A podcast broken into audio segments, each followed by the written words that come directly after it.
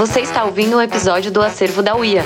Esse projeto transformou entrevistas do UIA Talks e eventos que ocorreram no mês da mulher em 2021 ao vivo em podcasts. Pegue um chá e venha reviver esses momentos com a gente. O conteúdo original pode ter sofrido eventuais ajustes e edições para fins de adaptação ao novo formato.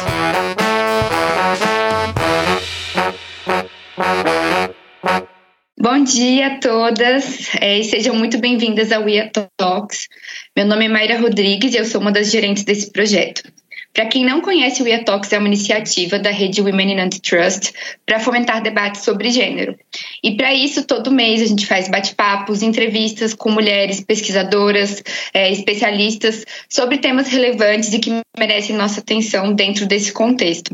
E dentre eles está o tema de hoje, Economia, Tributação e Gênero, que eu vou ter a honra de discutir com as nossas maravilhosas convidadas, a Tatiane Piscitelli e a Karen Codazzi. É, a Tatiane é professora da FGV Direito, coordenadora do Núcleo de Direito Tributário do mestrado profissional da FGV Direito, presidente da Comissão Especial de Direito Tributário da OAB e cofundadora do WIT, Woman in Tax Brasil, e também é doutora em Direito pela USP. A Karen é mestre em Economia pelo FRJ, estudou sobre o impacto de normas sociais de gêneros nas decisões de mercado de trabalho da mulher e é pesquisadora do International Policy Center for Inclusive Growth. É, Tatiane e Karen, muito obrigada por estarem aqui hoje. É um prazer receber vocês. É, e eu gostaria de começar a nossa conversa pedindo para vocês se apresentarem um pouco e apresentarem a relação de vocês com o tema, ou que as razões né, que levaram vocês a se aproximar do tema de hoje. Posso começar? Pode sim. Então tá bom. Então, inicialmente, bom dia a todas. É, Maíra, muito obrigada pelo convite. É um prazer estar aqui para debater esse tema é, junto com a Karen.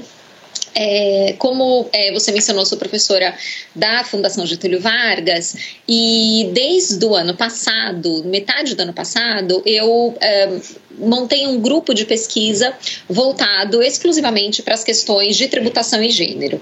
Esse é um tema que já é, já é muito presente na literatura internacional, mas a gente tem pouco debate ainda no Brasil. Eu comecei a estudar esse tema mais detidamente no começo de 2019, e aí, no meio de 2020, no meio da, da pandemia, um grupo de procuradoras da Fazenda Nacional é, me procurou. Elas têm uma iniciativa bem interessante é, dentro da Procuradoria que se chama Tributos a Elas, que é uma forma também de valorização da carreira feminina dentro da Procuradoria, e elas estavam interessadas né, também nessa na análise desse tema, porque no começo do ano eu tinha feito, antes da pandemia, tinha feito uma palestra na Procuradoria sobre tributação e gênero, e aí a gente teve a ideia de montar então esse grupo de pesquisas que hoje agrega é, pesquisadoras de diversos lugares do Brasil, né? A pandemia possibilitou isso, é, professoras universitárias, acadêmicas, advogadas privadas, e a gente tem debatido é, essas questões mais a fundo, inclusive com a apresentação de propostas de alteração à legislação tributária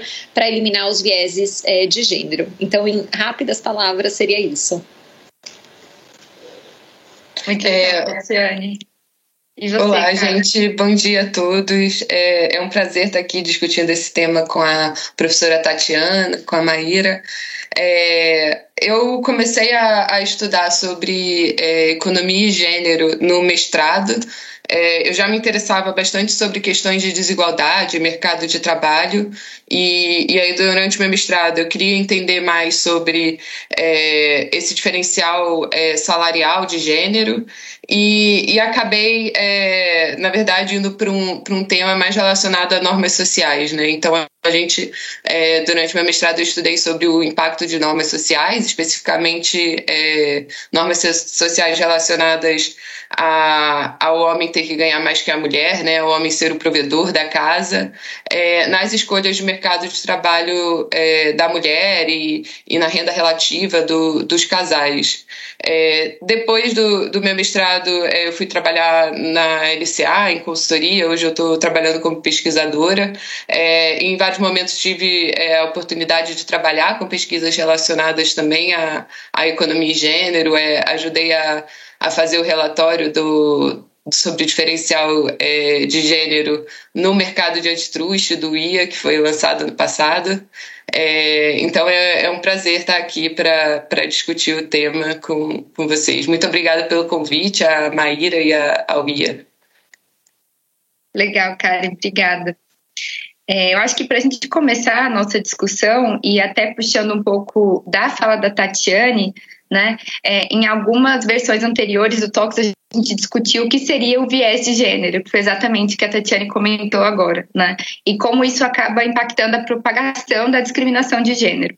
Então, eu queria perguntar é, né, só para a gente relembrar um pouco o que, que, é esse viés de gênero, né? E aí como ele se configura nos sistemas tributários, especialmente no brasileiro, e qual que é o impacto dele na desigualdade entre homens e mulheres.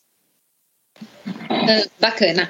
É, então, em relação ao sistema tributário, é importante lembrar, né, para trazer essa é, essa expressão viés uh, é que a gente pode ter, uh, bem, no contexto do sistema tributário, uh, discriminações implícitas ou explícitas em relação às mulheres. E exatamente esse seria o viés, né? Então, o favorecimento é, dos homens no que se refere à estruturação das normas tributárias. Então, a literatura internacional reconhece a existência desses dois vieses à luz de determinados sistemas tributários. A discriminação explícita ou viés explícito de discriminação, portanto, ela estaria no fato de que uma norma tributária teria sido construída com o objetivo específico de discriminar a mulher e de colocar a mulher numa situação pior do que os homens, né, em relação à norma de tributação. Uh, esse viés explícito nós não encontramos, eu pelo menos na minha leitura, eu não vejo no nosso sistema tributário.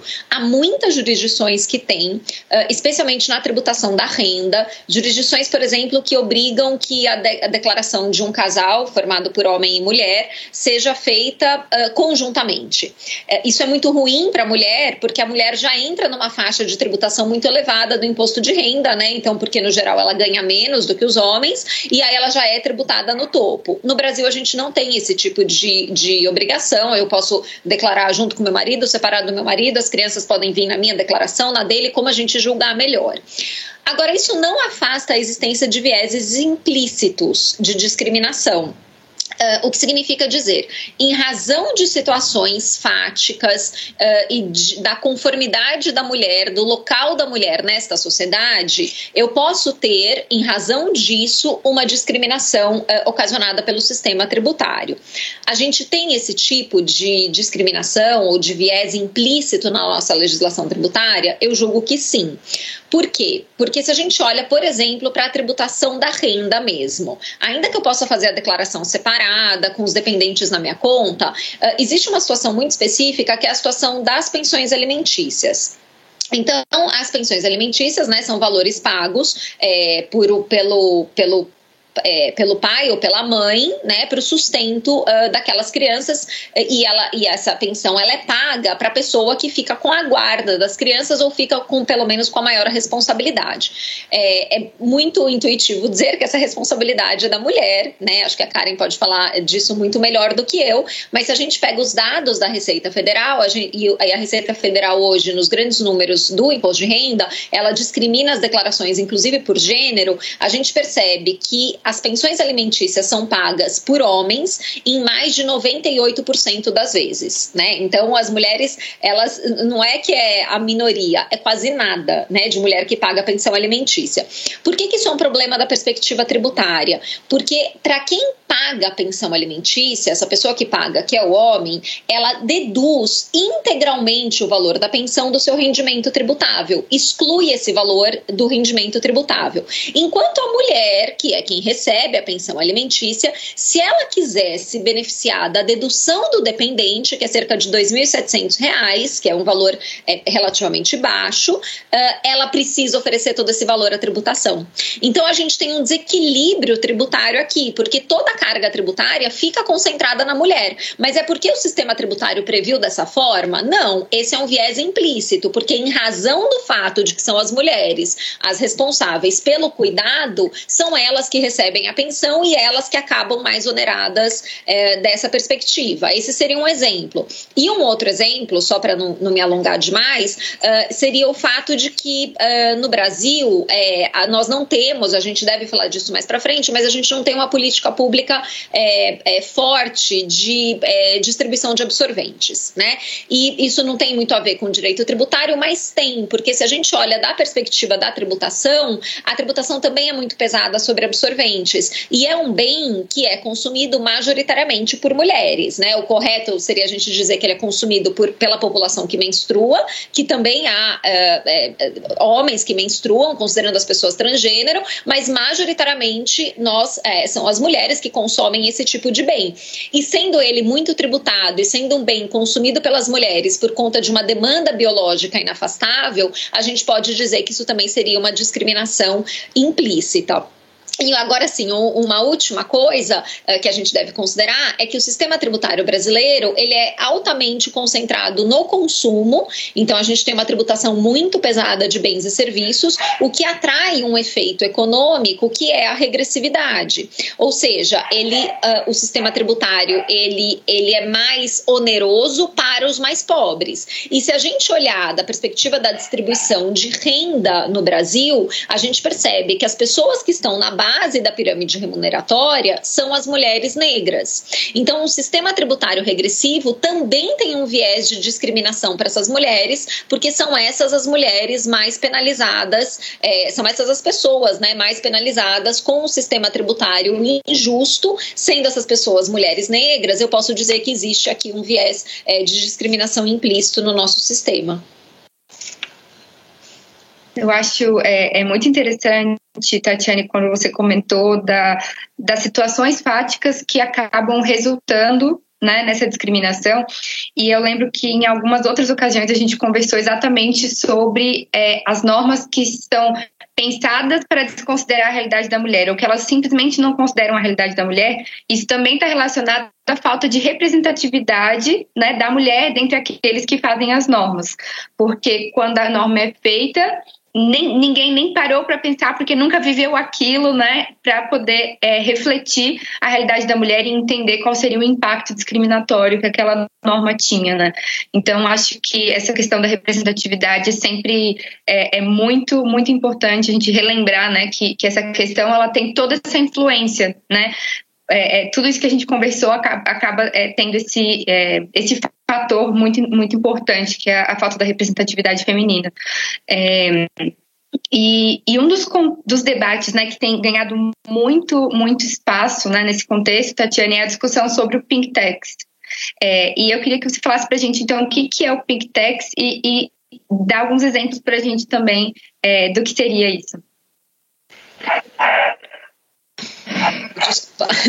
É, o, o Pink Tax, é, de fato, tem sido é, muito uh, falado, mas a despeito é, do nome, né, de trazer o tax, ele não é propriamente um tributo. Isso é importante dizer, porque, é, na verdade, se trata de um fenômeno um, de mercado, uh, que é o fato de que produtos que são é, tipicamente uh, femininos, né, ou pelo menos direcionados direcionado pelo mercado, eh, para as mulheres são produtos mais caros.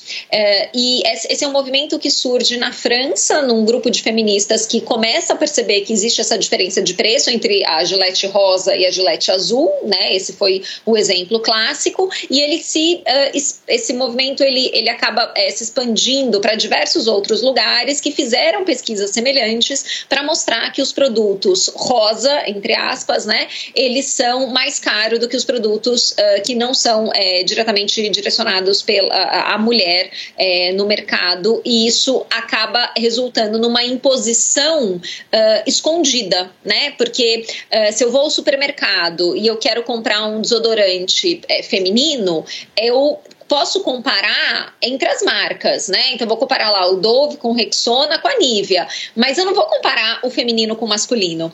Então isso é, eu, eu não percebo que eu estou sendo é, é, mais onerada, né, dessa perspectiva econômica, porque o preço é maior, é, estou sendo mais onerada simplesmente por ser mulher.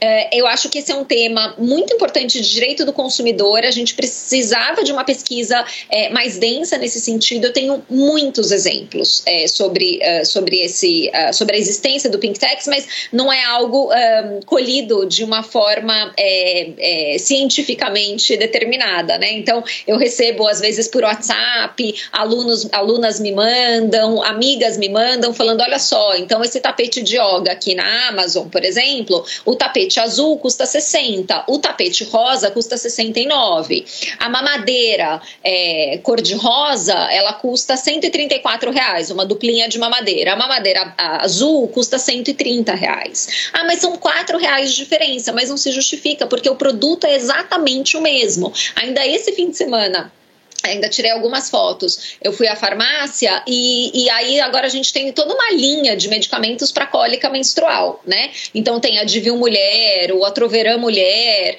é, e todos esses produtos são os mesmos produtos que são vendidos sem o mulher. É a mesma composição, inclusive, só que são produtos mais caros, porque você induz a mulher primeiro a acreditar que aqueles produtos são diferenciados e que vai fazer alguma coisa para a cólica dela quando o, o, o produto normal não faria. Uh, Uh, e aí, por conta disso, você cobra mais caro. Você tem um impacto tributário indireto, porque são dois impactos, né? Primeiro lugar, é, como isso, isso é, está refletido no preço do produto, eu acabo sendo mais tributada indiretamente no meu consumo, né? Naturalmente, porque a tributação sobre o consumo é proporcional, então eu acabo pagando mais imposto embutido naquele bem sem que haja nenhuma justificativa para isso, né? A não ser o fato de que existe um estereótipo de que as mulheres gastam mais, de que as mulheres querem o produto rosa, de que as mulheres querem é, algo é, diferenciado. É, e além disso, você pode ter um impacto também, Karen pode falar melhor do que eu, na renda. Porque já que as mulheres ganham menos do que os homens, uh, ao serem uh, quase que compelidas pelo mercado a gastarem mais, elas também sobram com menos renda.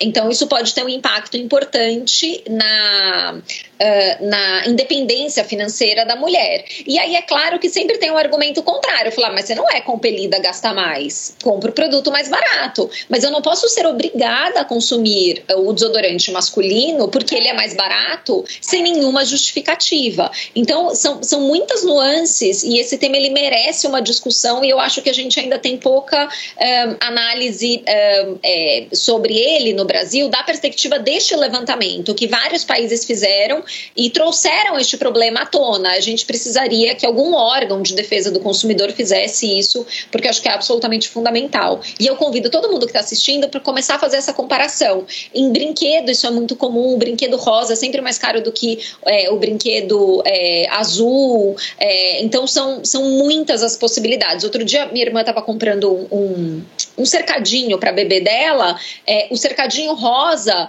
ele custava 520 reais no valor original e aí com desconto saía 350. O cercadinho azul no valor original estava 390 e aí com desconto saía 250. Então o valor de cara já é mais caro, né? Não tem e o produto é exatamente o mesmo, não tem nenhuma justificativa para isso. É, a gente também nem pode obrigar a mulher a ter informação suficiente para saber, por exemplo, que o medicamento é o mesmo né? Uma, uma pessoa que não tem essa informação, ela vai na farmácia, ela vê algo escrito mulher, ela vai achar, nossa, esse é feito para mim. Ela não vai ter, né, necessariamente o conhecimento para distinguir esses produtos, entender que ela poderia comprar o outro e seria a mesma coisa, né? Então tem essa essa indução que também se alimenta dessa dessa falta de informação, né? É, mas eu acho que esse contexto realmente é, é, é muito mais agravado quando a gente considera o que a Tatiane falou, né? Que no cenário trabalhista a mulher tem salário inferior. Né, do que do que os homens e também o, o que a gente tinha comentado antes o papel da mulher na, na responsabilidade doméstica no consumo né, como, como a gente que vai é, é, é, ser principalmente responsável pelo consumo da casa, né, do consumo doméstico. É, e eu queria que a Karen comentasse um pouco desses fatores dentro desse contexto. É, então, exatamente como a, até a Tatiane tinha falado né, na resposta anterior, o, tanto o Pink Tax como o, o viés de gênero na, nas políticas tributárias acabam onerando é, essa mulher que ela acaba sofrendo uma dupla penalização, né? Porque, por um lado, então, é, no mercado de consumo, né, ela é penalizada tanto por preços maiores, simplesmente por ser mulher, ou por um, um viés na, na tributação, e por outro, no mercado de trabalho, ela já é punida por receber, é, em média, salários menores, né? E, e aí esse diferencial de salário é um dos temas assim mais discutidos hoje em dia em economia de gênero, porque é um tema bastante complexo de, de se entender, né? Tem diversos fatores que influenciam, então, esse, esse diferencial de, de salário entre gêneros. É, a gente, nos últimos anos, observou uma grande queda nesse diferencial, mas ainda hoje a gente tem um, uma diferença é, média entre rendas de 30% a 25% no, no Brasil, é, e tem várias é, questões né, sobre, sobre esse diferencial. Então, eu acho que a primeira coisa que a gente tem que se perguntar é como a gente quer medir né, esse diferencial, porque esse diferencial de renda ele é condicionado a estar trabalhando. Mas você tem uma grande parte da população das mulheres que não não está no mercado de trabalho, né? Então será que que o fato de estar trabalhando também é uma medida que, que deve ser levada em consideração, né? Analisar esse, esse diferencial de renda. É, o diferen... Como eu falei, né, o diferencial de, de participação no mercado de trabalho ainda é muito grande entre homens e mulheres.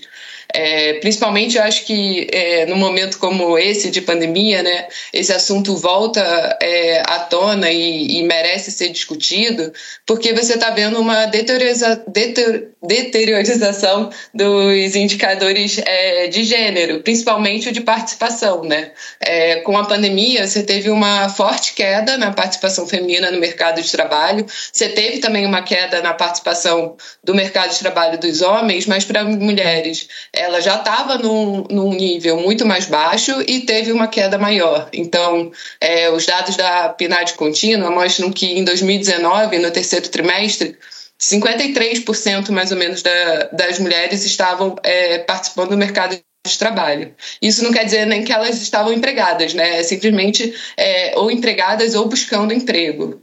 É, e é, com a pandemia, no mesmo período, em 2020, essa participação caiu para 46%. É, entre os homens, você também teve, então, é, uma queda né, com a pandemia, mas passou de 72% para 66% é, da população é, dos homens que estava participando do mercado de trabalho. Então, você tem aí uns 20 pontos percentuais de diferença nessa participação. É, além disso, né, então, quando a, a mulher está participando do mercado de trabalho, ela ainda encara esse diferencial de, de renda com, com os homens simplesmente pelo fato né, de, de ser mulher. E, e, na economia, assim, tradicionalmente, né, a teoria econômica ela explica é, que os salários ela, eles são compostos por é, dois fatores, né, que são os fatores observáveis, como educação, experiência, é, o setor onde você está inserido, é, e fatores não, não explicáveis, que é, ou não observáveis, né, como, por exemplo, o, a força de vontade da pessoa, o desempenho dela, que você não, não consegue observar. É, e boa parte desse, desse diferencial de salário, da queda né, desse diferencial de salário que a gente observou nos últimos anos entre os gêneros, se deve justamente por uma redução da desigualdade dessas variáveis observáveis. Então, você observou que as mulheres, é, hoje em dia, inclusive, têm uma, uma média de educação maior do que a dos homens, é, a experiência também, você já fechou um pouco esse gap e você mantém, então, essa diferença é, de salários, apesar de, de, todos esses avanços nas variáveis observáveis. Né? E aí, uma das explicações que dão em economia né, é a questão das ocupações, que as mulheres tradicionalmente estariam em ocupações é, que pagam menos do que as ocupações onde os homens estão mais inseridos. Então, você deveria é, analisar esse diferencial condicionado à ocupação. Então, você tem que comparar é, o salário entre homens e mulheres que estão na mesma ocupação, mesmo cargo e, e com, enfim, mesmas variáveis é, observadas, o mesmo ano de educação e experiência. E quando você condiciona realmente a, a todos esses fatores, esse diferencial é, de renda entre gênero ele reduz muito. É, mas ainda existe um diferencial que não consegue ser explicado, né? Mas aí é, entra mais uma questão que, que eu me questiono, né? De Bom, mas tem uma boa parte é, das mulheres que não conseguem acessar essas carreiras que pagam mais e essas ocupações que pagam mais. Então, isso também é uma questão, né? Você não pode é, simplesmente analisar condicionado, condicionado à renda, né? E, então, o que, que as evidências né, na, na literatura é, mostram é que, sim, você vai ter é, muito essa medida, né, desigualdade, de diferencial de renda, ela é muito sensível ao que você está considerando, né? Você pode discutir que é, incluir controles como ocupação, é, ou mesmo educação e, e outros controles é, pode ser problemático, porque você tem essas questões de, de tipo, é, como essa da ocupação que eu falei, se não devemos entender por que as mulheres não acessam essas ocupações que pagam mais, é, mas as evidências são robustas de que o diferencial existe, ele diminuiu, mas ele persiste ainda hoje. E, e é isso, quanto o tamanho dele vai ser sensível a, ao que você está considerando. É, atualmente, né, na literatura mais recente, é, traz assim dois, é, mais dois fatores é, para explicar um pouco esse diferencial de renda. Né? Um é a questão da penalidade pelos filhos, né? que que os filhos eles então teriam um efeito desproporcional sobre a carreira das mulheres, afetaria muito mais a carreira das mulheres do que os homens e isso seria o, uma das principais explicações então para a persistência desse diferencial de gênero. É, por um outro lado, é, é, tem uma parte da literatura também que advoga que, na verdade, esses diferenciais eles decorrem, na verdade, o resultado dos incentivos da, por parte das firmas é, em remunerar desproporcionalmente mais é, os que trabalham longos períodos é, de horas e horas específicas. Então, são trabalhos que você não tem uma uma flexibilidade de horas, é, você precisa trabalhar grandes cargas horárias e que normalmente as mulheres não estariam é, tanto nesses cargos e nesses é, trabalhos e sim ocupariam trabalhos que possibilitam horas mais flexíveis e menos uma carga horária menor. É, mas, assim, ao meu ver, né, essas duas explicações, na verdade, estão muito relacionadas com normas sociais de gênero porque no fim é tanto a penalidade pela criança como é, o fato das mulheres buscarem é, talvez é, cargos com uma maior flexibilidade de horas ou que não exijam horas específicas do dia estão é, relacionados a essa responsabilidade que está é, que se põe sobre a mulher na, das tarefas domésticas. E isso se agrava quando tem filho, porque a pressão é ainda maior pela, pela mulher é, se responsabilizar pelo cuidado daquela criança. Então, é, no fim, assim, você é isso. Você tem vários fatores que influenciam esse diferencial. É, muitos deles eu acho que estão então relacionados é, bastante com, com normas sociais de gênero. Na, durante meu mestrado, né, na minha dissertação, como eu falei, eu estudei um pouco mais é, essa questão de normas sociais de gênero. É, então a gente focou até numa norma que, que era essa questão do homem ter que ser o provedor da, da casa, o homem ganhar mais que, que a mulher. E a gente vê isso, é, analisou isso com dados do, do censo do Brasil de 2010, e aí um dado curioso até é que analisando a distribuição da, da renda relativa dentro do domicílio é, entre casais de 18 e 60 anos, menos de 30% dos casais a mulher ganhava mais que o homem. Isso em 2010, né? E, e, o que a gente encontrou no, no, nosso modelo é que quanto maior essa é, a chance da mulher ganhar mais que o homem, devido às características observáveis dessa mulher, é, maior a chance dela não participar, na verdade, do mercado de trabalho. Então, você tem aí normas sociais influenciando é, a mulher a participar do mercado de trabalho, quais ocupações ela, é, ela vai, vai ocupar, e isso tem um reflexo muito grande na renda dela e no, no diferencial de salário. Então, é, concluindo, assim, eu acho que que é isso. Então, você tem na, na nossa sociedade aí uma dupla penalização né, dessas mulheres, muito relacionado a essa norma social de responsabilizar a mulher pelos é, cuidados domésticos, como a Tatiane falou na, na primeira questão, é, uma parte dos vieses de gênero na, na legislação tributária se dá um pouco por conta disso também, dessa responsabiliza responsabilização da mulher dos cuidados do filho, e, e, isso acaba gerando esse, esse viés de gênero, e ainda por cima isso também influencia decisões do mercado de trabalho é, e, e essa remuneração dessa mulher e dificulta cada vez mais, né, a gente alcançar a igualdade de gênero. E então acho que assim, principalmente nesse momento, né, que a gente está vivendo essa pandemia e está vendo que, que a situação para as mulheres se agravou mais do que para os homens, né, é muito importante a gente discutir esses temas e pensar em como, sim, pensar políticas e como elas interagem com as normas sociais de gênero e, e acabam criando esses vieses de gênero e prejudicando ainda mais essa situação. Não, perfeito, Karen. É, e, e, eu acho que, é, que esses dois últimos fatores né, que você comentou, é, porque quando a gente exclui várias daquelas variáveis né, que você disse e compara o homem com, no mesmo cargo que, que a mulher, ainda tem a questão da responsabilidade doméstica da mulher, da responsabilidade sobre os filhos, que é muito latente é, e que acaba ainda quando tem essa, essa equiparação é, pesando mais para o lado da mulher. Eu queria puxar esse gancho né, para perguntar para a Tatiane, dentro dessa situação da mulher no mercado de trabalho, é, comentar um pouco sobre a questão da licença maternidade, né? Então, o, o, que incide, né, sobre, sobre o salário maternidade e na prática, é que a gente já acabou conversando um pouco, né, na prática, como isso acaba gerando um desincentivo à contratação da mulher. Então, mas essa é uma pergunta importante, porque é, recentemente a gente teve uma decisão judicial sobre o tema, que eu acho que foi um, um marco importante nessa é, vinculação entre tributação e gênero.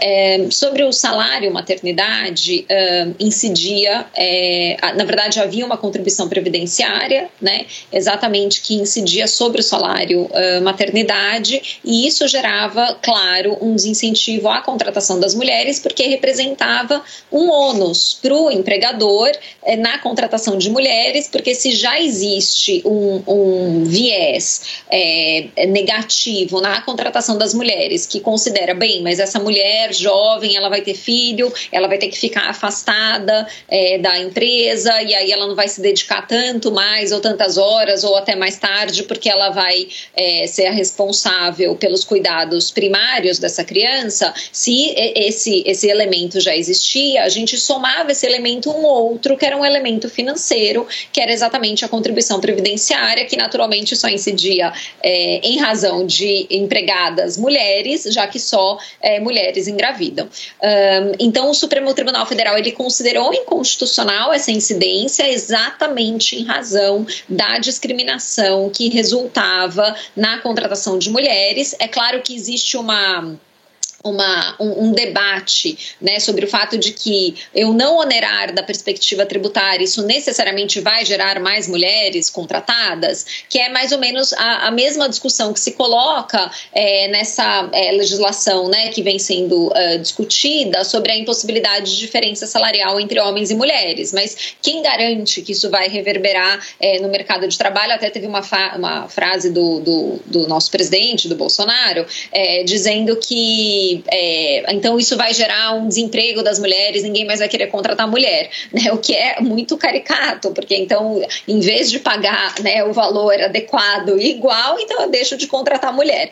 É, mas é, sem nenhum viés político, acaba que esse argumento vem, né? Porque falar, ah, mas isso vai reverberar no mercado de trabalho, ou simplesmente eu falar, eu não vou deixar de contratar mulher porque isso vai me gerar uma contingência é, futura. É claro que esse argumento vem, mas a gente isso não deve impedir impedir uh, de a gente apontar a existência dessas desigualdades, a existência desses vieses, inclusive na contratação. Então, acho que aqui a gente teve uma a superação é, importante desse, dessa tributação. Isso é, de fato, um marco. Se vai refletir ou não no mercado de trabalho é uma outra discussão que a gente precisa ter. Uh, ao lado disso, também olhando, né, eu vou aproveitar esse gancho para falar um pouco de uma outra discussão judicial, porque isso foi recentemente né, resolvido no Supremo, a questão do salário maternidade. Uh, uma outra discussão judicial que está pendente no Supremo é justamente a questão da pensão alimentícia né, aquele desequilíbrio inicial que eu mencionei, de que as mulheres são mais tributadas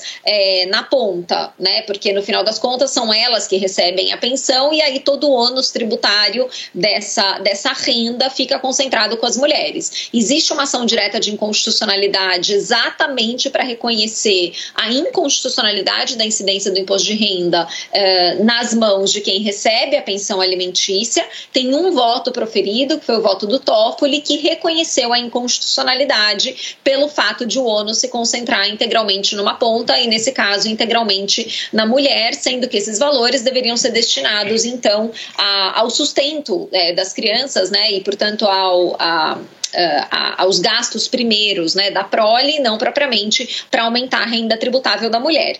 Esse é, essa é uma decisão também importante, é um único voto, mas ela é muito problemática porque da forma como o Supremo, como o Supremo não, como o Toffoli é, decidiu, uh, o que nós teríamos seria a ausência de tributação em nenhuma ponta. E aí, diferente do salário maternidade, né, que era algo especificamente direcionado para as mulheres, nesse caso a gente tem uma renda, uma renda que precisa ser tributada em algum lugar, né? Então também não faz sentido que o homem deduza integralmente e que a mulher também não pague. E quem vai pagar o imposto sobre essa renda que de fato é devida? Ah, então, em razão disso, é, lá no nosso grupo de, de, pesquisas na FGV, a gente fez uma proposta voltada a, ao enfrentamento dessa questão da pensão alimentícia para possibilitar que então a mulher pelo menos deduzisse até o limite de isenção do imposto de renda. E aí, assim, a gente teria um equilíbrio. Então, tudo bem, ela vai oferecer esses valores à tributação se ela quiser se apropriar da dedução é, do dependente, mas pelo menos ela faz uma dedução até o limite de isenção. Uh, do, do imposto de renda, e aí dessa forma a gente teria uma distribuição melhor da carga tributária.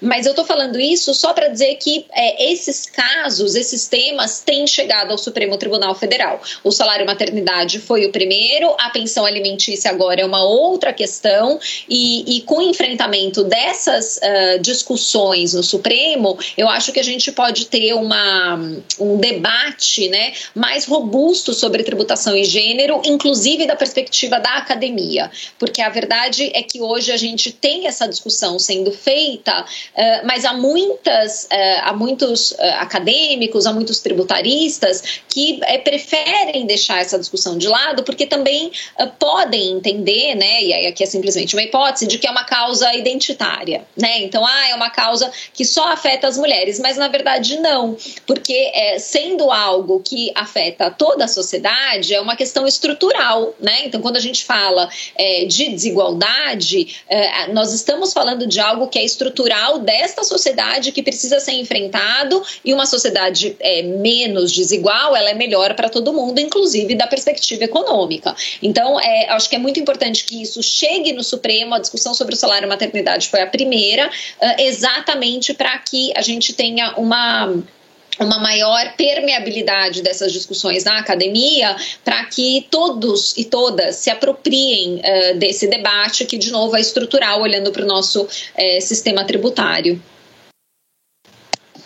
É, não, muito, muito interessante isso, Tatiane. Interessante também essa é, é, é a questão da importância né, da academia para que esses, esses temas estejam sempre sendo discutidos e a representatividade na academia para dar esse esse é, né esse, é, esse ponto para o lado de lá levar esse ponto para o lado de lá é, mas eu queria é, é perguntar para Karen voltando um pouco para a questão da licença maternidade também é, como isso se relaciona as normas sociais né? Então, é, a, a, escolha de, de trabalho é, da mulher, a desigualdade da mulher nesse campo, qual, qual é a relação disso com as normas sociais, né? De existir uma licença maternidade, mas não uma licença parental, por exemplo? É, e como a gente poderia mudar esse cenário?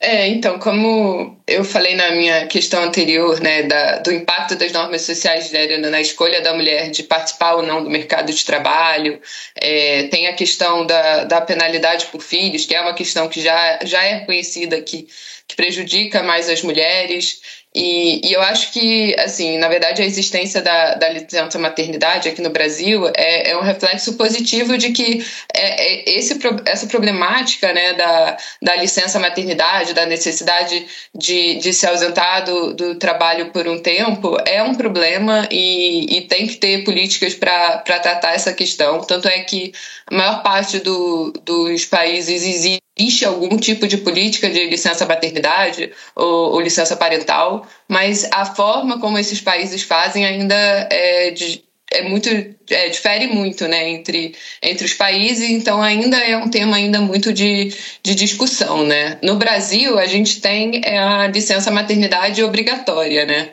de, de quatro meses, em algumas empresas seis meses. E, e o fato de dela ser uma licença maternidade obrigatória tem tem seus prós e contras, né? Eu acho que por um lado é, ela é muito positiva porque ela é, trouxe essa igualdade para todas as mulheres, então assim não, ela limita um pouco é, qualquer tipo de sanção no mercado de trabalho para aquelas mulheres que é, optam por ter filhos e optam por tirar a licença maternidade porque ela é obrigatória e a mulher não tem escolha então de não tirar a licença maternidade quando ela tem filho, né? Por um outro lado, é, ela ser obrigatória e, e ser para para as mulheres só, ela impede, por exemplo, algum arranjo de alguma mulher que gostaria de tirar menos tempo de licença maternidade, dividir essa, essa licença com o parceiro, e isso é impossibilitado hoje. Além disso, acho que acaba é, essa desproporção né, entre tipo, a licença maternidade e a licença paternidade aqui no, no Brasil, que você tem quatro meses de licença maternidade e cinco dias de, de licença paternidade, né? São cinco dias corridos, então nem conta o final de semana, né? É, é, isso acaba reforçando o estereótipo de que a mulher é a responsável por cuidar dos filhos, reforçando então essa norma social é, de gênero que impõe às mulheres o, o trabalho doméstico, a responsabilidade é, pelos filhos. Assim, obviamente, quando a gente está falando de licença maternidade, né, existe obviamente uma questão biológica. Mulheres realmente têm um papel diferente no nascimento do filho do, do que o pai, né? Porque elas precisam é, tem todo o período de, de amamentação. Mas será que assim precisamos ter uma diferença tão grande essas, entre essas licenças de quatro meses e, e cinco dias e, e reforçar mais ainda esse estereótipo, né? Então, assim, isso é uma questão que, que é muito debatida e já há algum tempo muitos países adotam é, umas políticas que são um pouco diferentes, tentando justamente lidar com essa questão de dela ser só voltada para a mulher e acabar é, virando até, às vezes, uma penalização no mercado de trabalho, como a Tatiane tratou na questão anterior.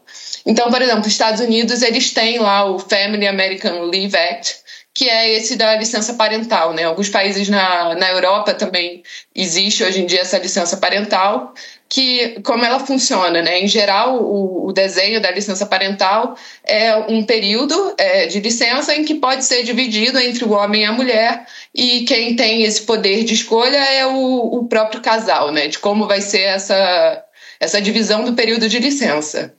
É, o que assim já tem algum tempo que, que essas políticas foram implementadas, então já existem alguns estudos para tentar analisar o impacto dessas políticas, tanto no, no tempo de licença, então entre homens e mulheres, como também os resultados no mercado de trabalho desse tipo de, de licença, se teve algum impacto para reduzir o diferencial de salário ou não.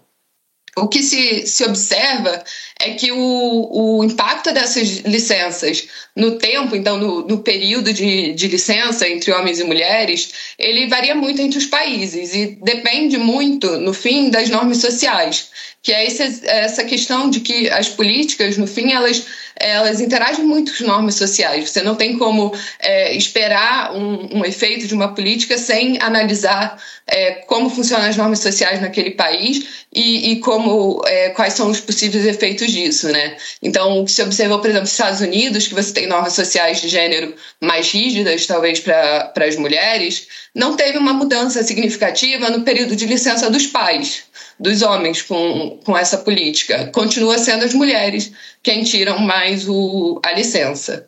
Na Europa, que você tem normas sociais talvez um pouco mais é, flexíveis, né? O, os homens acabam tirando mais tempo do que o, os pais na, nos Estados Unidos, mas assim, as mulheres continuam tirando a maior parte do, do período de licença, de licença parental. É, e aí, inclusive, assim, os efeitos no, no mercado de trabalho dessas políticas ainda é muito incerto. É, pelo que, que eu vi assim, de, de estudos, muitos não acham um, um impacto significativo em, é, na renda e no, no, diferencial salarial entre homens e mulheres. E, e aí, acho que em parte né, pode ser justamente por, por essa questão de que normas sociais é, acabam impactando como funciona é, a implementação dessa licença parental e acaba, às vezes, não fazendo uma diferença significativa do que é a licença maternidade, né? E aí eu acho que isso fica um pouco de, de lição para a gente pensar, por exemplo, no caso brasileiro, né? Será que no Brasil uma licença é, parental que você não tem é, uma obrigatoriedade do homem tirar é, um período é, será que vai ser eficiente? Será que a gente é, ou a gente assim é um país bastante machista ainda assim até o, o exemplo da fala do nosso presidente eu acho que deixa isso bem claro assim é, é um país ainda muito machista então será que vai ser eficiente uma licença parental ou na verdade não vai mudar muita coisa vai ser só uma questão de, de desenho de política que não é eficiente né e, e, será que então não seria o caso de uma licença é, paternidade maior e obrigatória? A gente não gosta muito de coisas obrigatórias, mas assim, para como é, é, assim, precisa ter essa mudança na, na, consciência mesmo da população, às vezes é, é preciso, pelo menos por um período, algo que seja é, obrigatório para tentar ir mudando um pouco é, essas normas sociais e e a forma como a gente encara essa divisão do trabalho, né? É, até porque né, a gente imagina que se fosse uma licença, né, cinco meses dividido como você quiser, talvez o homem tire só cinco dias, como era antes, né? Exatamente. Porque, né, do jeito que a nossa sociedade funciona, o homem vai achar que, né, enfim, que a mulher tem que ficar mais tempo, enfim, né? Não, provavelmente isso aconteceria, ou em alguma medida.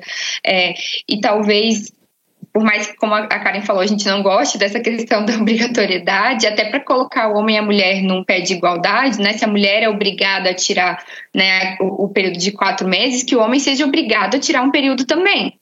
Né? E quem sabe isso possa influenciar de alguma forma é, é, a, o, a, norma social por trás também, né? Influenciar a sociedade de alguma forma.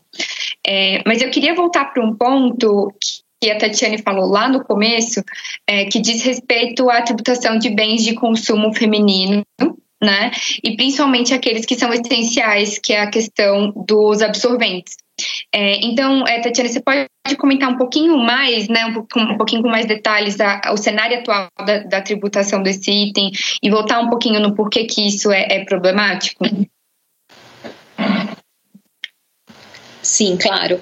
É, Vamos lá. Então é o seguinte: os absorventes, né?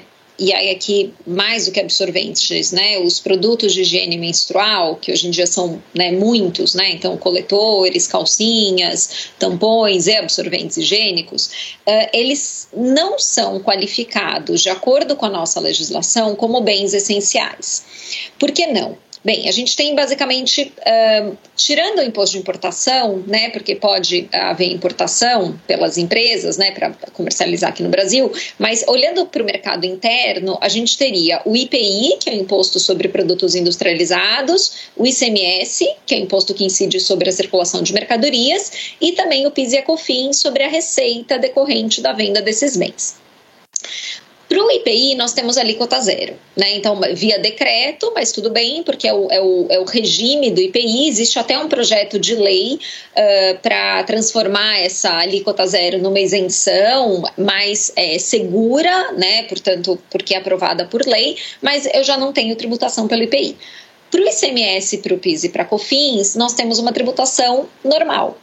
Uh, e para o PIS e para COFINS é interessante notar que uh, na gestão Dilma, né, no primeiro mandato, em 2015, nós tivemos uma, uma tentativa de uh, é, previsão de alíquota zero para o PIS COFINS para produtos de higiene menstrual e para outros produtos que são mais consumidos pela mulher por conta dessa função social do cuidado, que são fraldas infantis, fraldas geriátricas e produtos de higiene essa alíquota zero que foi aprovada no Congresso, ela foi vetada pela presidente né, no momento da sanção, então não passou, houve um veto presidencial uh, por conta de questões orçamentárias, o que foi uma grande pena, porque foi a única presidente mulher que nós tivemos e a gente poderia é, ter tido algo simbólico uh, nesse sentido de, uh, então, reduzir a tributação desses bens por questões orçamentárias, isso acabou uh, não passando. É claro que tem um debate aqui sobre representatividade parlamentar, inclusive, né? Como é, você já mencionou, Maíra, a gente é, tem uma representatividade feminina muito baixa no parlamento, mas essa, essa seria uma oportunidade interessante que, enfim, é, na presidência da Dilma não aconteceu. Uh, e aí, além disso, a gente tem o ICMS, que, como regra, é tributado a 18%, e alguns produtos de higiene higiene uh, pessoal são tributados a 25% porque são qualificados como produtos uh, supérfluos, né? Então, muito menos do que não essenciais, eles são Uh, supérfluos. Uh, qual que é o problema disso? Né? O problema é que a gente acaba tendo uma carga tributária significativa sobre o consumo desses bens. O Estado do Rio de Janeiro, ele o ano passado uh, colocou os produtos de higiene menstrual na cesta básica, de modo a reduzir a tributação do ICMS para 7%. Mas foi o único estado que fez isso até agora, o que é adequado, porque reconhece a essencialidade desses bens. O grande debate que tem em torno disso, né, para além da tributação elevada, é o fato de que uh, a redução da carga tributária não necessariamente vai reverberar na redução do preço. E, portanto, não necessariamente vai resultar em mais acesso a esses bens para as mulheres uh, de baixa renda. Agora, recentemente, a gente teve o Dia da Higiene, o Dia Internacional da Higiene Menstrual, com é, campanhas né, nacionais a respeito do tema, pesquisas que foram divulgadas mostrando que uma de cada quatro meninas deixam de ir à escola no Brasil por conta da falta de produtos produtos de higiene menstrual, a situação das mulheres no sistema penitenciário, que é absolutamente degradante, que usam miolo de pão é, para conter o fluxo menstrual. E isso tudo mostra, no final das contas, que de fato é um bem essencial e que é consumido majoritariamente pelas mulheres e, no geral, pela população que menstrua. Uh, o, debate sobre não vai repassar no preço e, portanto, não adianta alterar porque não se faz justiça pela tributação do consumo, essa, essa é, uma, é uma fala muito presente entre muitos economistas, que envolve até o contexto da reforma tributária. Ele é um debate importante, mas ele pode ser facilmente atacado por uma previsão legislativa que obrigue a redução do preço, né? E que, portanto, obrigue que haja a diminuição proporcional à diminuição da tributação. Isso poderia ser feito tanto para o PiscoFins quanto para o ICMS. O fato é, esse debate precisa ser posto porque uh, diversos países, né, desde 2017, têm reduzido a carga tributária sobre esses bens e a carga tributária, naturalmente, na tributação do consumo. Uh, e junto com essa redução tributária, é muito importante que a gente pense também em políticas públicas de distribuição gratuita de absorventes, porque não é que a gente já tem uma política pública de distribuição distribuição gratuita é, pelo SUS, por exemplo, e a, a, a, questão tributária seria meramente residual, que afetaria unicamente as mulheres ricas. Não, a gente não tem nada no Brasil. Ao contrário, que a gente tem é um grande tabu, né? Então, quando a Tabata Amaral ela propôs uma política mais ampla de distribuição, ela sofreu ataques misóginos, inclusive da pessoa que ocupava o cargo de, de ministro da Educação. Então, é, a gente tem um grande tabu que reflete essa sociedade patriarcal patriarcal na qual nós, nós estamos inseridas, que é não se pode falar de menstruação, né? Menstruação é uma coisa suja, os, os, as propagandas de absorventes são sempre as mulheres vestidas de branco e no maior frescor e andando de bicicleta, que é uma coisa que, que na verdade não existe. Então a gente também precisa desconstruir isso, falar de menstruação, falar que é algo que é absolutamente natural e que as mulheres estão sendo discriminadas em todas as políticas públicas que envolvem eh, esse tema. E a política tributária, naturalmente, é uma delas. É, esse ponto é muito, muito importante, Tatiane, da, da, é, da, da discriminação é, geral pela ausência, né, que seja da, na ausência da redução da carga tributária, mas a ausência de políticas públicas e como isso é um grande tabu. E eu acho que eu queria exatamente puxar esse ponto para Karen, para ela falar um pouco para gente dessa, dessa situação em que grande parte da população não tem acesso a esse bem essencial e existe um, um contexto muito grande de pobreza menstrual no Brasil, né? Então, é, é, acho que a Karen podia comentar um pouco para gente dessa ausência de política pública relacionada ao tema. É, até assim, a primeira vez que eu entrei né, em contato com, com esse tema de pobreza menstrual não faz muito tempo, né? Foi, foi assistindo um documentário do Netflix, que é o Absorvendo Tabu, que conta um pouco a, a realidade vivida por diversas mulheres na, na Índia que não têm acesso a absorvente, né? E ainda precisam. É, viver né, com esse falta de acesso por uma questão financeira de absorventes em uma sociedade em que tem um grande tabu com a menstruação, assim, talvez mais do que outras culturas, porque tem essa questão do sangue ser impuro e, e elas precisam, é, ficam escondidas nesse período que estão menstruadas e escondem, tem que esconder, enterrar o, o pano sujo de menstruação para que, que ninguém veja, né? E, e como isso afeta a, a vida né, de, dessas mulheres. Então, você não ter acesso, principalmente, por exemplo, na, durante a, a idade das mulheres escolar, né? Você não ter acesso a, a esses itens de, de higiene menstrual básico é, impede elas de frequentarem a escola, é, muitas vezes de, de trabalharem durante, durante esse período, que é uma coisa que acontece todo mês com essas meninas, né? Assim, é tipo, menstruação é algo muito normal na vida das mulheres. É, é todo mês, ao longo da vida, a mulher vai menstruar de 400 a 500 vezes, e, e você muitas vezes tem um, uma grande parte da população que não tem acesso a, a materiais adequados, é, básicos, para lidar com, com a menstruação. É, e aí, assim, quando eu vi, até foi uma coisa que me chocou muito, que era algo que eu nunca tinha parado para refletir, né? Essa faceta da pobreza, assim, que é você não, não ter acesso a itens de higiene que para uma parte da população mais favorecida é bem básico, né? E, e aí você pensa, ah, não, mas isso é uma realidade, então, de, de tipo, países muito pobres, né? Mas não, tem um, um estudo da Unicef recente que que trata sobre esse tema de, de pobreza menstrual e concentua um pouco o, o que é esse problema, né? E mostra que, na verdade, 11% da, das mulheres em idade escolar no mundo é, sofrem com falta de acesso a, a absorventes e, e deixam de frequentar a escola por, por essa falta de acesso, né? No, no Brasil, é, o caso pode ser ainda pior, né? Como a Tatiane falou, teve uma pesquisa da Always é, que mostrou que uma em cada quatro meninas em idade escolar já deixaram de ir para a escola porque não tinham dinheiro para comprar absorvente. É, e isso também acontece em, em, em países envolvidos. Assim.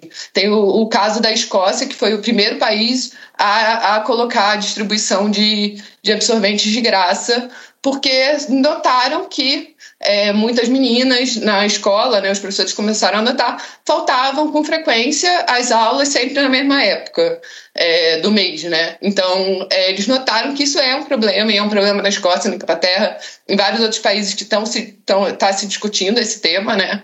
Mas é isso, ainda é uma discussão muito, muito recente e, assim, muito pouca é, pessoas sabem, assim, até eu estava conversando com a, com a minha irmã, né, sobre o que eu ia participar e os temas que a gente ia conversar e ela nunca tinha ouvido falar sobre pobreza menstrual, sabe? E, e enfim, é uma pessoa que foi criada comigo. E tanto é que a ONU, assim, reconheceu só em 2014 que, que é, o direito das mulheres a produtos de higiene menstrual é um problema de saúde e de direitos humanos, né? E, então, assim, é algo que precisamos conversar mais, é, é, importante conceituar, né? Não é só também uma questão de não ter acesso a absorvente, às vezes ela pode ter até uma dimensão maior de, de não ter acesso, às vezes, até água potável dentro de casa, é, ou mesmo não ter acesso a, a, conhecimento, né? Então é algo que, que a mulher sofre muito sozinha, normalmente ela conversa é, sobre isso só com, com a mãe dela, e que muitas vezes também não tem a informação é, correta e, e necessária para para passar para a filha e ensinar sobre é, como deve se usar, o que, que deve se usar, é, quais são todas as questões envolvidas com, com a menstruação, né? Então, no, no Brasil, a gente já tem, então, alguma discussão sobre isso, né? Tem o, o projeto da, da Tabata, teve a Marília Raiz também apresentou um projeto sobre é, a distribuição de, de absorventes em espaços públicos, é, que é isso, né? Vai muito para além da, da tributação, né? A tributação é, é uma questão porque, enfim, é um, um problema é, de saúde pública, como a ONU reconheceu, a questão do acesso a, a produtos de higiene menstrual. E aqui no Brasil, na verdade, a gente tem uma realidade que, inclusive, esses produtos são taxados de uma forma como se não fossem nem é, produtos básicos, né, de, de necessidade básica. É, no, em São Paulo, agora, essa semana, né, divulgaram o programa Dignidade Íntima, que é no âmbito mais da educação, então é uma distribuição de absorventes para estudantes da rede estadual. E, e é isso, assim, eu acho que é, que é uma questão muito importante. Eu acho que aqui é até legal ressaltar um pouco a questão da representatividade né, das mulheres na, na política para discutir esse tema, para trazer é, uma, um cuidado mais né, de pensar, porque você tem isso, ainda tem muito tabu é, muitas vezes, é, mesmo entre as mulheres, assim, é, precisa se conversar mais. Obviamente, a gente quer incluir os homens nesse debate, porque é um debate amplo, não é uma questão de, de identidade, isso afeta a, a sociedade como um todo.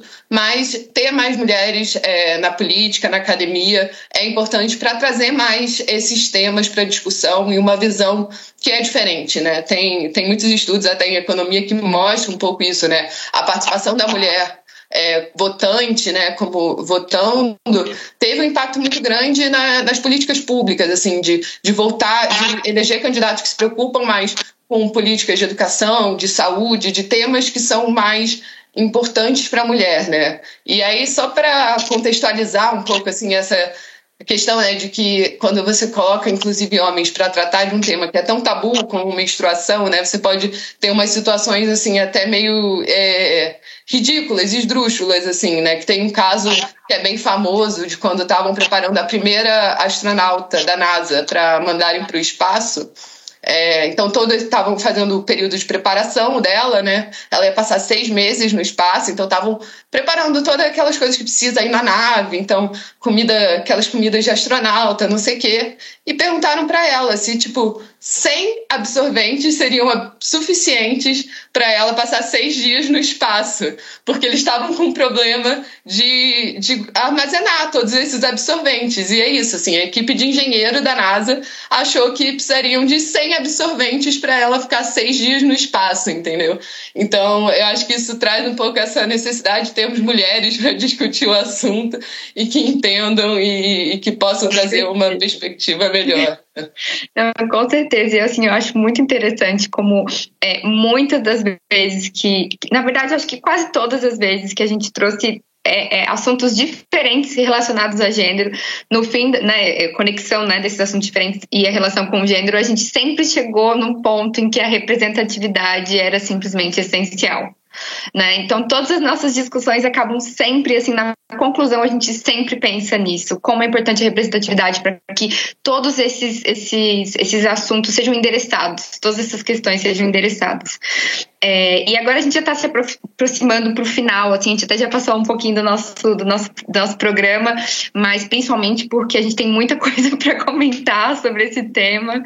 É, mas é, é, puxando aí o gancho da, da, do último ponto da, da Karen sobre o programa de dignidade íntima do governo de São Paulo, é, eu gostaria também de perguntar para a Tatiane, é, no contexto legislativo federal, como a gente tem outras, é, outras iniciativas relevantes que endereçam esse, é, esses pontos, né, esses elementos propagadores de desigualdade de gênero é, é, no sistema tributário brasileiro e também em todos esses, esses temas dentro desse contexto né, que a gente comentou é, é, hoje. Sim, é, é, como, eu, como eu mencionei lá no começo, né, naquele nosso grupo de pesquisas, a gente fez um documento é, para é, tentar apresentar algumas propostas de alteração da legislação tributária que enfrentassem a questão da desigualdade de gênero. É, nós fizemos chegar este documento é, às mãos de algumas deputadas e a deputada Lídice da Mata, que é uma, uma parlamentar histórica, porque foi uma das oito mulheres presentes na Assembleia Constituinte de 88, ela é, se apropriou muito dessa discussão, ela se interessou muito é, por essa discussão. E nós trabalhamos muito é, próxima, é, de modo muito próximo à deputada é, Lídice, é, exatamente para entregar para ela esses projetos de lei de um modo mais estruturado e em função disso, a gente já teve a apresentação de dois dos projetos de lei que nós sugerimos. É claro que ele, o, o escopo né, do documento ele é muito amplo, ele vai desde críticas às PECs 45 e 110, né, então, portanto, críticas estruturais às propostas de reforma tributária, passa uh, pela, pela redução tributária de produtos de higiene menstrual, produtos mais diretamente consumidos por mulheres, como fraldas infantis e fraldas geriátricas mas também tem algumas propostas voltadas à tributação da renda, como a questão da pensão alimentícia que eu já mencionei, e duas outras, que essas sim foram, se viraram projeto de lei agora, muito recentemente, uh, foi em maio uh, o protocolo dos, dos projetos, duas outras que se referem à inserção da mulher no mercado de trabalho. Então, a gente uh, previu um benefício tributário para empresas que contratassem mulheres chefes de família e mulheres mulheres chefes de família de, de baixa renda uh, e mulheres vítimas de violência doméstica. E as empresas que fizessem essa contratação teriam uma dedução específica uh, do imposto de renda uh, se essas empresas fossem tributadas pelo lucro real. Um programa muito semelhante ao programa Empresa Cidadã, que ampliou a possibilidade de licença maternidade para seis meses. Então a gente se inspirou naquele programa. É verdade que são poucas empresas aderentes, não são muitas, mas as que aderem já podem podem uh, fazer com que haja alguma diferença é, em relação às mulheres, e o mesmo a gente pensa para as mulheres vítimas de violência doméstica e para as mulheres uh, que são chefes de família, né, e estão em situação de vulnerabilidade econômica. Nos dois casos, a gente entende que essa, essa contratação e essa inserção das, das mulheres no mercado de trabalho, uh, isso resulta, claro, em maior independência econômica, especialmente para as mulheres vítimas de violência doméstica, que eventualmente podem podem sair de um relacionamento abusivo uh, e, e, esse relacionamento muitas vezes se mantém também pela dependência econômica da mulher é, daquele parceiro que é abusivo. E é interessante notar, eu fiquei é, muito feliz de, de ver essa iniciativa que agora, semana passada, se não me falha a memória, uma iniciativa semelhante foi aprovada na Argentina, o que mostra também que, veja, né, não é uma invencionice nossa, todo mundo está pensando nisso, né? A gente tem essa discussão uh, global sobre tributação e gênero. E na Argentina agora houve a aprovação de um benefício fiscal para as empresas que colocassem mulheres em cargos de direção. Essa também é uma proposta nossa, mas ainda não virou projeto de lei. Mulheres em cargos de direção e pessoas transgênero. Então, é uma forma de você atacar a desigualdade de gênero via tributação. Uh, é claro que isso implica é, benefício fiscal. Benefício fiscal é sempre difícil de pensar num contexto de, de uh, é, dificuldades orçamentárias, como esse contexto que a gente vive, mas a gente também uh, deve considerar que esses benefícios eles devem ser utilizados para a realização dos valores constitucionais e o enfrentamento da desigualdade de gênero é um valor que está presente na nossa Constituição. É, então, a gente espera que esses projetos caminhem. Além da deputada Lindsay, outras três deputadas assinaram esse projeto e essa era uma, uma boa discussão para ser feita no contexto da reforma tributária, da alteração da legislação do imposto de renda que a gente tem visto, porque é, pode reverberar em, em, em, um cenário melhor é, para as mulheres.